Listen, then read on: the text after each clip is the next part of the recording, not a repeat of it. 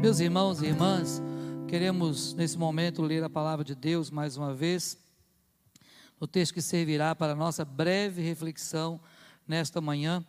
Temos estudado aqui, desde o domingo passado, que demos início a uma série é, de pequenas mensagens no livro de Atos dos Apóstolos, e gostaria de ler com vocês hoje o texto do capítulo 2.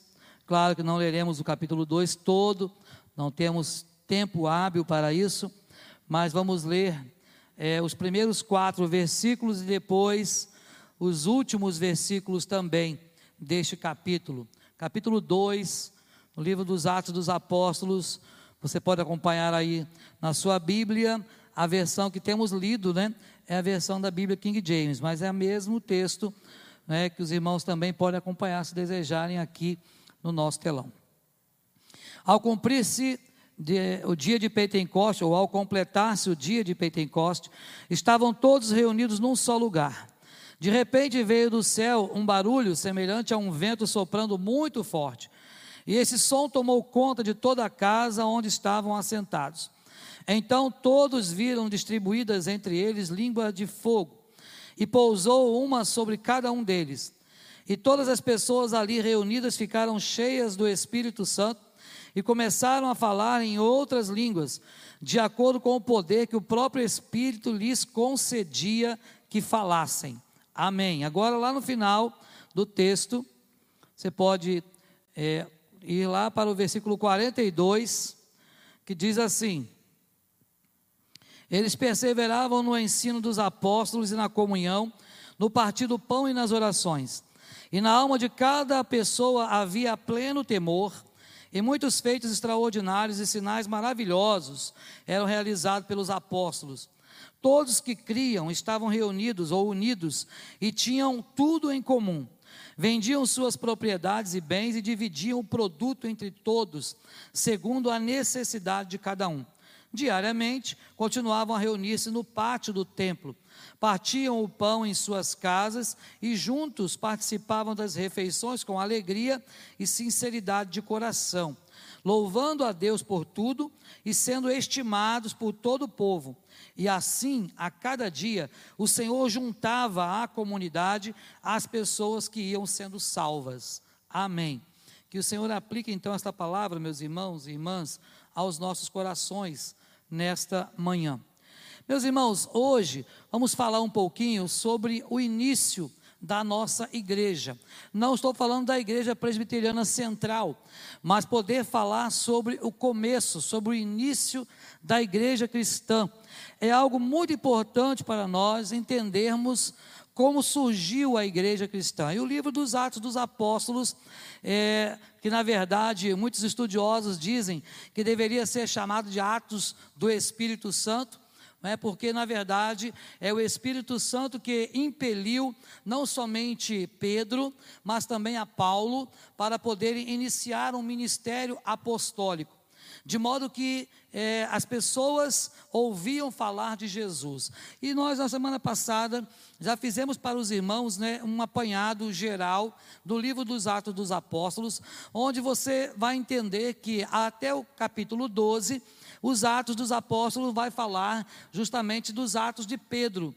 E depois, propriamente, dos Atos de Paulo, a partir daí até o final do capítulo, onde vai narrar as viagens missionárias que Paulo fez, onde vai narrar a sua viagem também a Roma. Então, tudo isso você tem no livro dos Atos dos Apóstolos. Mas também você tem ali o, a, aonde nasce a igreja, aonde a igreja tem o seu fundamento, aonde a igreja tem também a sua fundação. Naquele momento, a igreja estava sendo organizada de modo estrutural. Até aquele momento, a igreja ela existia, existia porque havia o povo de Deus, mas não havia a ideia de uma igreja estruturada.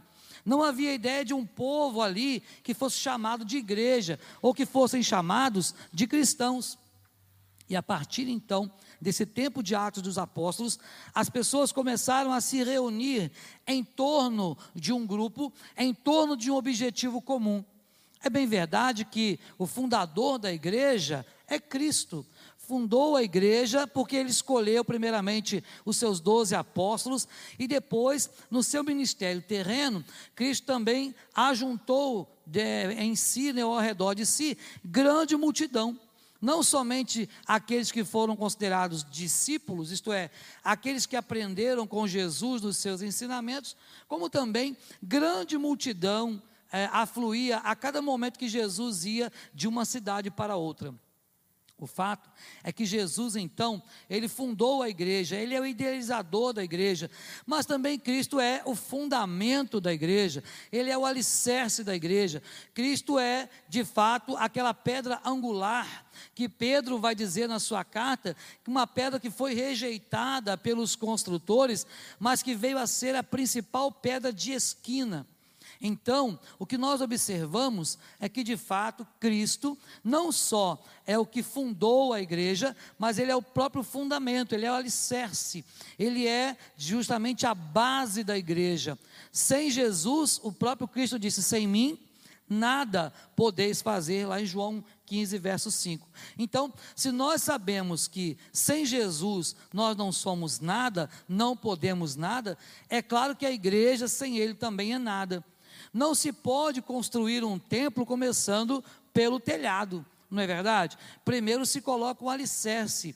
E a Bíblia diz, o próprio Jesus, nos seus evangelhos, que o alicerce tem que ser um alicerce firme. Tem que ser um alicerce bem estruturado. Tem que ser um alicerce colocado e firmado sobre a rocha e nós sabemos que de fato a nossa rocha é Cristo. Então, nesse período, né, Jesus, no primeiro capítulo, dá uma ordem para aqueles discípulos. Aproximadamente 100 pessoas estavam ali, e ele dá aquela ordem: olha, vocês devem ficar em Jerusalém. Eu vou para o Pai, eu vou assunto aos céus, mas vocês vão ficar aqui até que vocês sejam revestidos de poder, para que então vocês possam ser minhas testemunhas. Isso é interessante porque, irmãos, isso traz toda uma ideia para desmistificar aquilo que as pessoas achavam que Jesus, então, indo para o céu, acabou, a igreja não iria mais conseguir fazer nada. Na verdade, Jesus, ele envia o seu Espírito para que o próprio Cristo continuasse com os apóstolos e com a igreja o tempo todo. Quando Jesus fez a promessa de que estaria conosco todos os dias até a consumação dos séculos, justamente para que isso se perpetuasse e para que a palavra dele se cumprisse, era preciso que o Deus Espírito Santo estivesse agora presente na vida da igreja. Porque até aquele momento, com Jesus presente, em figura humana e presente, é claro, como 100% Deus, então não havia necessidade do Espírito Santo estar atuando no coração naquele tempo, porque Jesus estava ali. Mas com a partida de Jesus para o céu, Jesus então envia o seu Espírito Santo. Estou falando tudo isso porque porque estamos falando do início da igreja. Quando a igreja foi fundada. E observe que o primeiro texto que nós lemos nos fala justamente da descida do Espírito Santo. Vai falar para nós de algumas coisas que aconteceram e que há, irmãos e irmãs, inúmeras interpretações por aí afora. Há vários tipos de interpretações desse texto, sobretudo quando as pessoas falam de dons espirituais, quando as pessoas falam é, da questão do dom de línguas, por exemplo.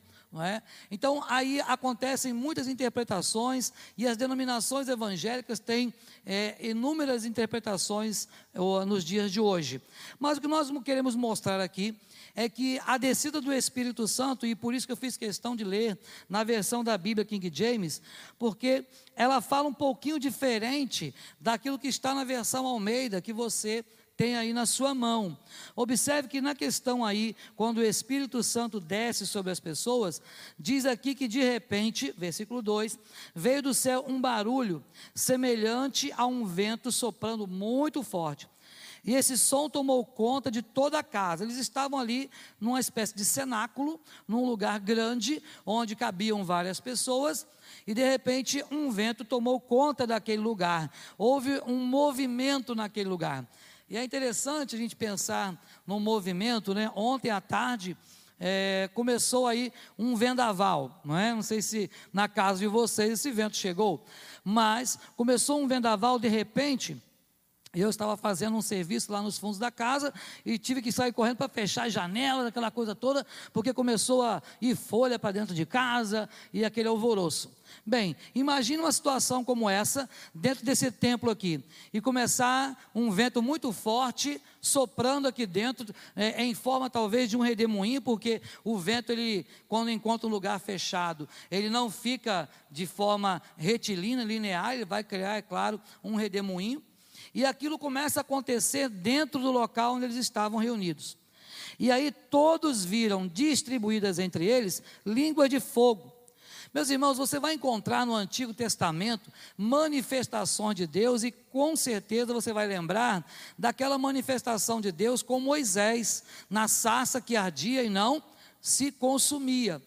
Pois bem, há várias manifestações de Deus e Deus se manifestava de várias formas, mas uma das formas de Deus se manifestar era através de fogo de fogo, dando a ideia de algo que pode consumir, dando a ideia de algo que pode transformar, dando a ideia de algo que pode lapidar, dando a ideia de algo que pode derreter e tirar as impurezas. Essa é toda a ideia que nós temos na Bíblia, principalmente no, Novo, no Antigo Testamento, sobre a questão do fogo.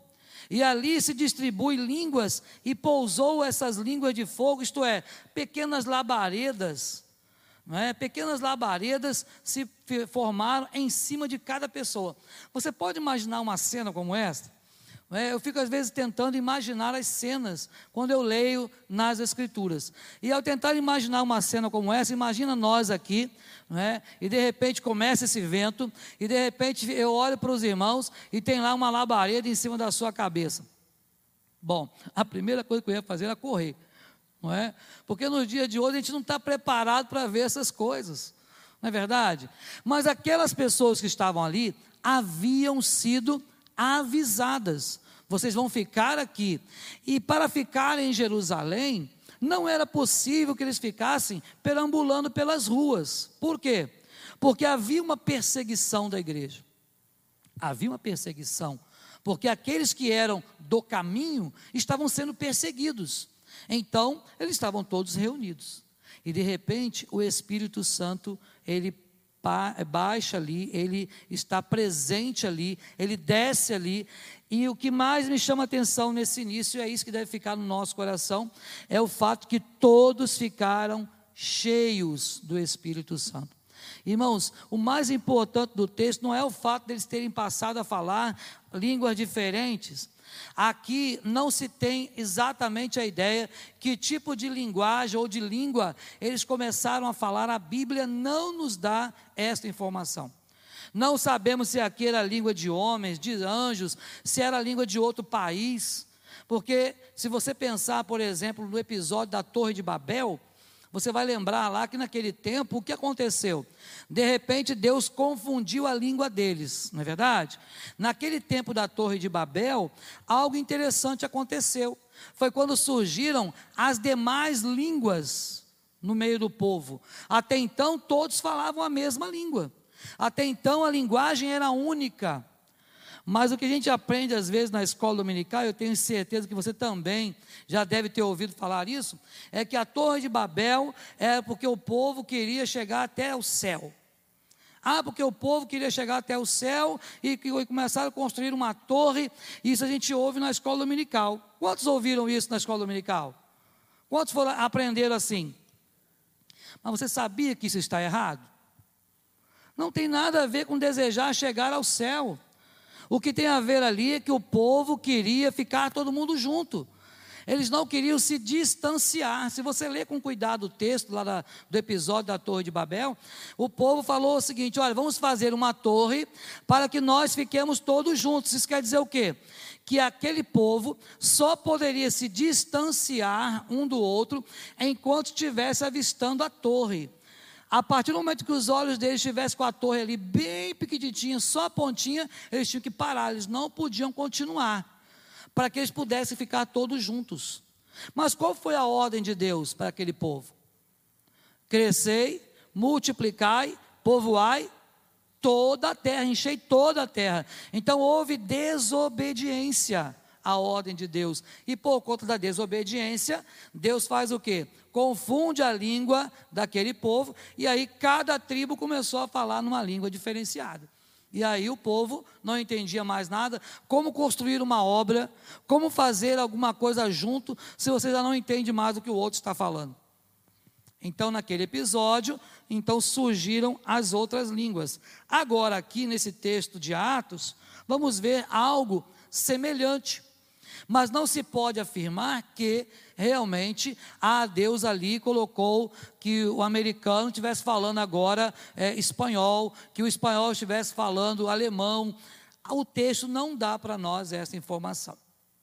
Mas o que o texto dá de informação para nós, e que é o mais importante, é que todas as pessoas que estavam reunidas ali ficaram cheias do Espírito Santo. Meus irmãos, a necessidade da igreja hoje é de ser cheia do Espírito Santo.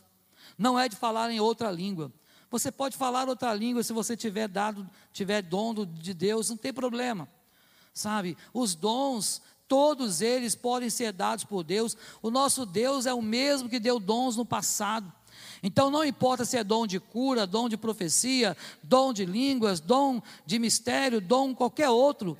Deus é o mesmo para distribuir dons à medida que ele queira dar.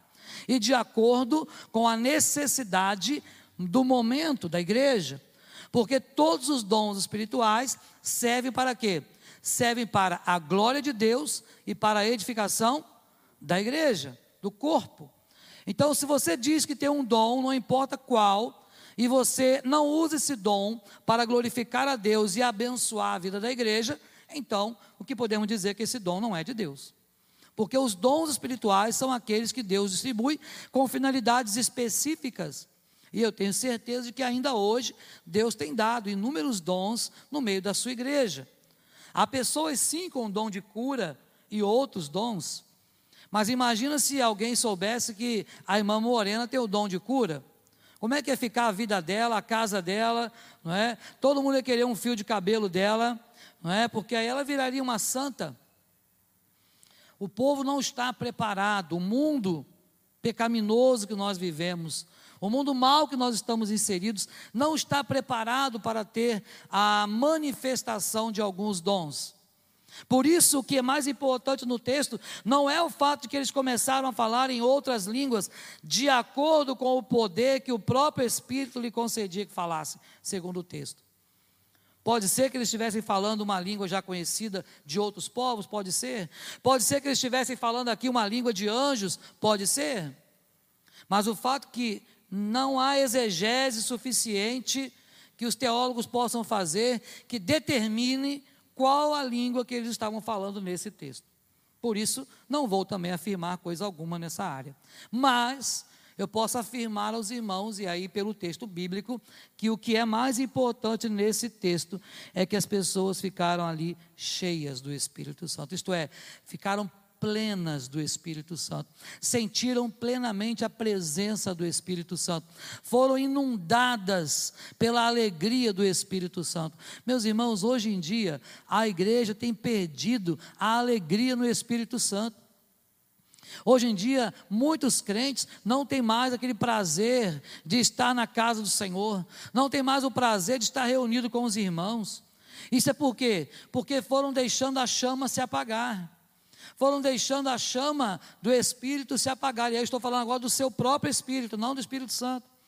Foi deixando esta chama interior se apagar, deixando de buscar a Deus, deixando de ler a Bíblia, deixando de orar, deixando de frequentar as reuniões onde a igreja está reunida. Observe que ali naquele episódio, no início da igreja, onde a igreja está nascendo, ali o povo sentiu a presença do Espírito Santo. E a pergunta que nós precisamos fazer nesse momento é: será que nós temos sentido a presença do Espírito Santo ainda hoje na nossa vida? Sabe, será que nós podemos falar como aqueles discípulos do caminho de Emaús, que depois que Jesus se ausentou da presença deles, eles disseram para o outro: Olha, porventura não nos ardia o coração quando ele, pelo caminho, discorria sobre as coisas né, dos profetas? Será que o nosso coração ainda arde Então, meus irmãos, a primeira coisa sobre esse texto que nós precisamos, e sobre essa história né, que nós precisamos colocar no nosso coração, é que é muito importante, é vital que a igreja ela seja cheia do Espírito Santo. Porque somente cheia do Espírito Santo nós teremos intrepidez, ousadia para pregar, para fazer discípulo, para abençoar outros irmãos, e não vamos fugir da guerra, da batalha, porque há uma batalha espiritual sendo travada o tempo todo. E somente o crente cheio do Espírito pode enfrentar essas batalhas, realmente sabendo de que você crê no Deus Todo-Poderoso. Mas logo a seguir, então você vai ver que as pessoas que estavam ali, não aqueles que receberam né, o Espírito Santo, mas as outras que estavam ao redor, é, esses são os textos que nós não lemos, porque não daria tempo, do 5, por exemplo, até o 13, as pessoas achavam, porque estavam ouvindo línguas diferentes, né?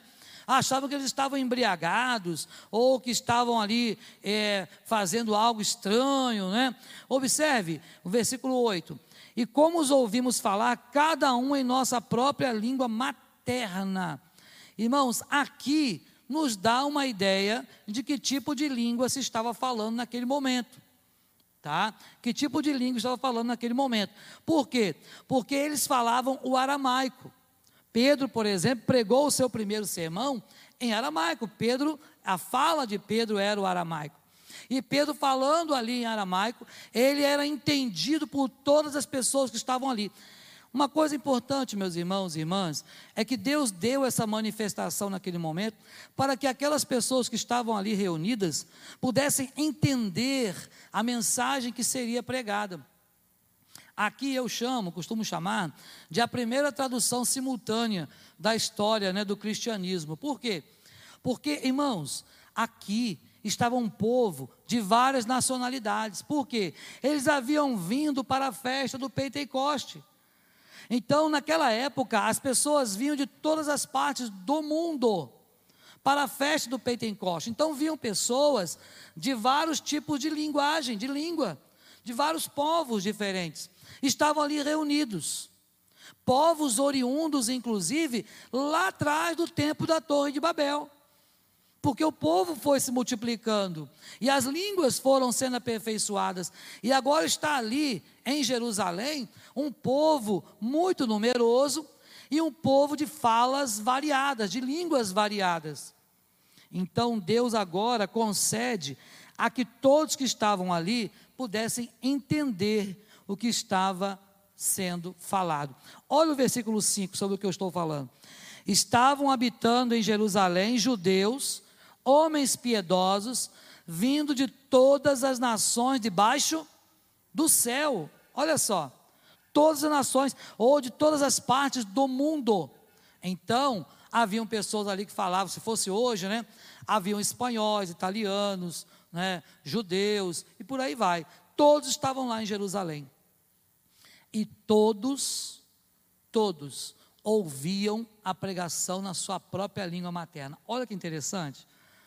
Alguém que não falava aramaico, você entende aramaico? Se alguém hoje começasse a falar aramaico, você entenderia? Ou falar grego, ou talvez até o inglês, para muita gente o inglês é, é justamente falando grego para nós, porque a gente não entende, para quem não tem o curso, né? Para quem não tem um mínimo de conhecimento.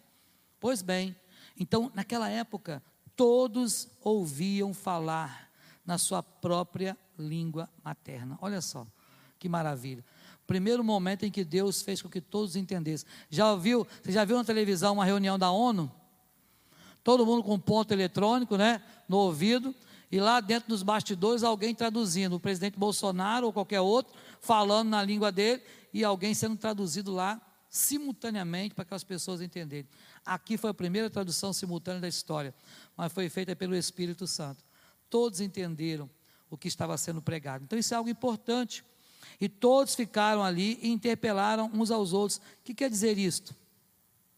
Alguns, como sempre tem, ficaram zombando. Ah, estão bêbados, estão embriagados, deixa quieto.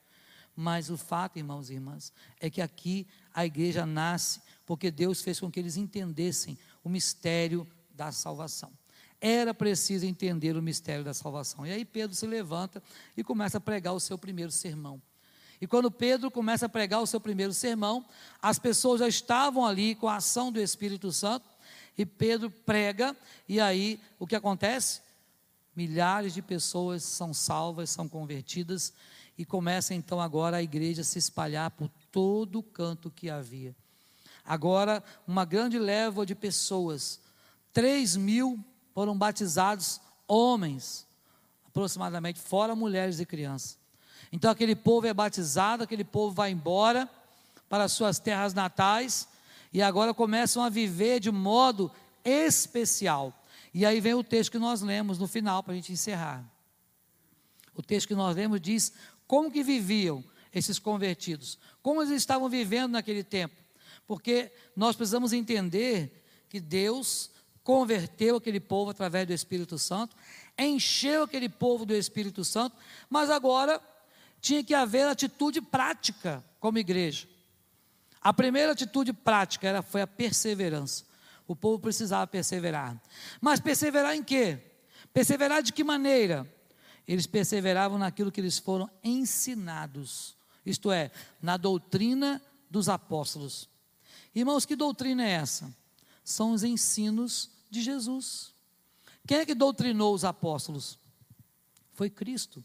E se Cristo doutrinou os apóstolos, agora, aqueles convertidos, eu costumo dizer que ali tinham mais de 10 mil pessoas, porque 3 mil homens, fora mulheres e crianças. Então, aqueles convertidos agora estavam ali perseverando. Eles não desanimaram, porque a luta agora que ia começar. Agora que a perseguição iria começar. Agora que a coisa ia ficar é, interessante. Porque agora eles precisavam dar bom testemunho. Jesus não estava mais presente para ir à frente da multidão. Agora eles precisavam viver por conta própria, mesmo sabendo que o Espírito Santo estava com eles. E aí diz o texto que eles perseveravam na doutrina, também perseveravam na comunhão, isto é, na coinonia. Havia comunhão entre eles, eles amavam uns aos outros de verdade, sabe? Estavam ali com propósitos iguais, o propósito era o mesmo, que era glorificar a Deus e continuar a pregação do Evangelho. Isso nos mostra que a igreja, quando ela tem o mesmo propósito, ela caminha segura. Mas quando a igreja começa a ter propósitos ambíguos, um pensa de um jeito, um pensa do outro, ela não vai para frente. Precisamos ter sempre uma mesma direção. E olhando para a igreja presbiteriana, essa direção vem do conselho da igreja. E nós precisamos andar na direção né, que o conselho tem orientado para que a igreja possa ter uma unidade, ter um crescimento. É bem verdade que qualquer crente pode dar suas sugestões e deve fazê-lo, mas precisamos sim perseverar na comunhão, precisamos ter objetivos em comum, porque como andarão dois juntos se não houver acordo, diz as Escrituras.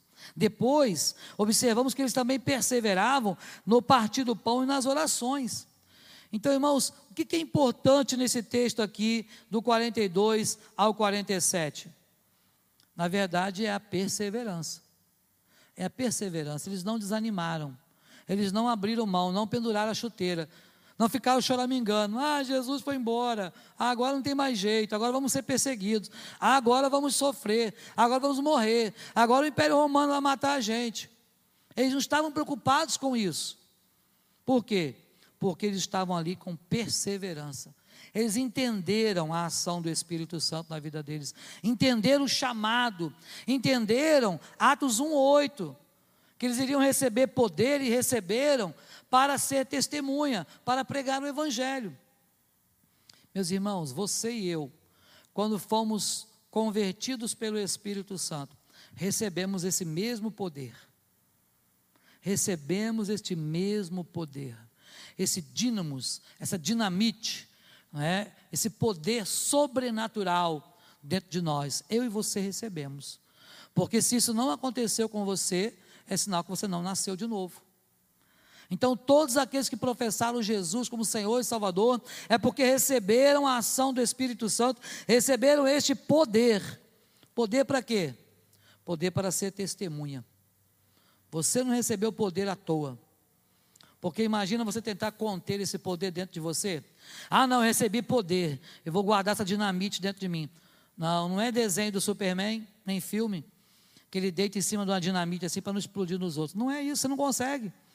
Aquele que recebeu o Espírito Santo, que recebeu esse poder, não vai conseguir se conter, vai desejar pregar, vai desejar falar, vai desejar fazer discípulo, vai desejar abençoar o outro. É isso que nós observamos aqui.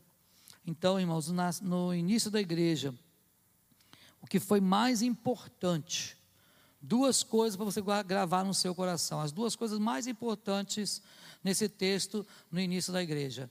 A primeira, temos que ser cheios do Espírito Santo a cada dia. E a segunda, após sermos cheios do Espírito Santo, nós precisamos perseverar.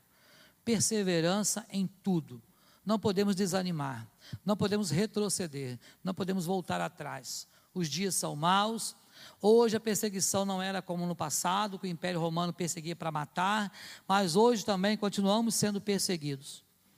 Perseguidos no trabalho, perseguidos né, na escola, perseguidos em vários lugares, em várias situações, mas nós precisamos manter a perseverança. E para que isso aconteça, é preciso que você tenha o que está escrito no verso 43. Em cada alma havia temor. Que na sua alma haja o temor do Senhor. Porque quando temos o temor do Senhor, então nós saberemos e desejaremos buscar o Senhor em todo o tempo. Que Deus te abençoe, que Deus nos abençoe a viver né, essa explosão, essa potência, esse poder que está dentro do nosso coração, em forma de atitudes práticas, né, para poder pregar o Evangelho, para poder abençoar a vida daqueles que estão ao nosso redor. Amém? Deus nos abençoe nesta manhã.